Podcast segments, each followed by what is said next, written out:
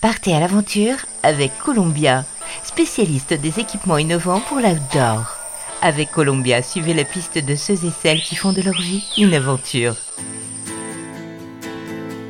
Hola les évadés, on a beau être un trentenaire sportif aguerri au trek et à la rando en mode chrono, on n'en reste pas moins un homme avec ses faiblesses face à Dame Nature. C'est l'expérience qu'a vécu Rémi Navel, 36 ans, lors de son ascension du Kilimanjaro. Rémi, originaire de Nancy, a disons plutôt la bougeotte, il a passé 8 ans de sa vie sur l'île de la Réunion, c'est là que son instinct de baroudeur a fait surface. Alors la Réunion, ça a été une expérience vraiment incroyable pour moi, autant sur le plan sportif que sur le plan humain. C'est une île incroyable euh, pour toutes les activités sportives, euh, que ce soit en montagne, euh, que ce soit, que ce soit dans l'océan. Et c'est une île incroyable aussi pour les rencontres, puisque les gens sont extrêmement ouverts, euh, sociables, avec un savoir-vivre ensemble qui est vraiment unique. Et ça reste une expérience inoubliable. Et c'est sur cette île que s'est vraiment développé mon amour aussi pour la montagne, puisque cette île c'est vraiment le paradis sur Terre pour les randonneurs, pour les trailers, pour tous ceux qui, aiment la montagne. Entre le sommet du Piton des Neiges qui culmine à plus de 3000 mètres, le piton de la Fournaise euh, qui entre en éruption régulièrement, sans parler des trois cirques, Mafat, Silaos, Saladi. On en prend vraiment plein les yeux sur cette île. Quand j'étais à La Réunion, j'ai eu la chance d'énormément voyager autour de l'île, euh, que ce soit sur, euh, sur, les îles euh, de l'océan Indien, l'île Maurice, Mayotte, les Seychelles, Rodrigue, Madagascar, qui est une île extraordinaire, et également une partie de l'Afrique, l'Afrique du Sud, la Tanzanie, et un petit peu plus loin aussi, un petit peu la découverte de l'Asie, dont le Népal, qui est mon pays coup de cœur. Après avoir donc baroudé, visité, randonné, Rémi se lance à l'assaut du Kilimanjaro. Pour lui, ce qui devait être une partie de plaisir s'est rapidement transformé en un chemin de croix. Même si je n'avais eu jusqu'à maintenant aucun problème d'altitude euh, au-delà de la barrière des 5000 mètres quand j'étais allé au Népal, là ça a été un peu plus compliqué.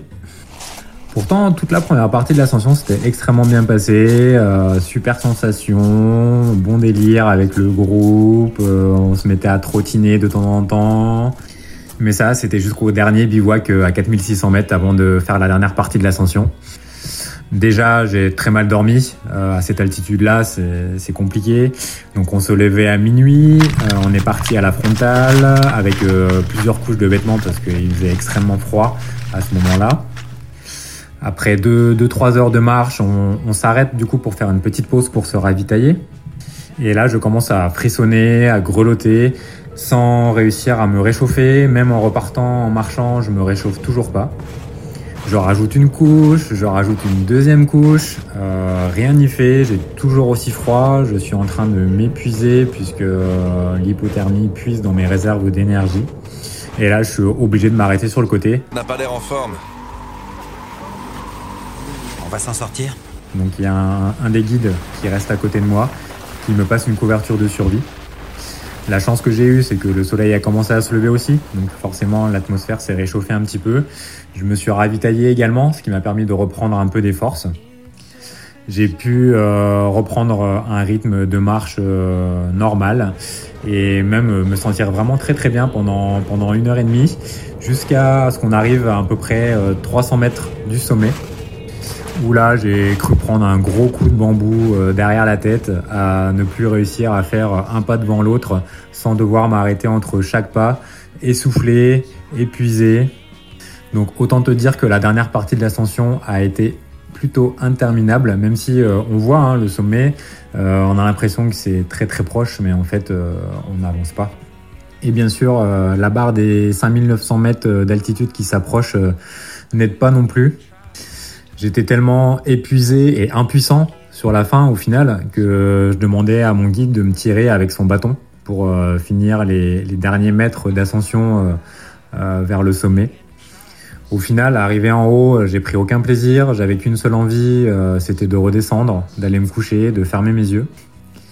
C'est même mon guide qui m'a dit d'aller me mettre à un endroit, à un autre pour qu'il puisse prendre des photos, que je puisse avoir un souvenir, parce que moi j'étais plus du tout lucide. Au final, je garde euh, très peu de souvenirs du sommet. Je garde juste un souvenir euh, mémorable de la descente, du coup, où euh, pendant de longues heures, j'étais tellement épuisé que j'avais l'impression de m'endormir en marchant. Mes yeux se fermaient tout seuls et euh, j'avais l'impression d'avoir des mini pertes de connaissances avec la fatigue. Bon, malgré tout, tout est bien qui finit bien et ça restera quand même une expérience inoubliable pour moi. Et surtout aussi à ce jour, le plus haut sommet que j'ai gravi. Après cette ascension dantesque, Rémi a enchaîné l'an passé avec la grande traversée des Alpes, la GTA pour les intimes, du lac Léman à Menton en autonomie totale.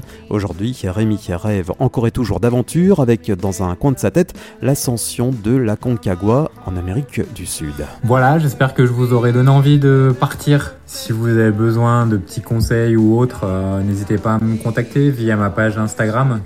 Je serai ravi de pouvoir vous aider.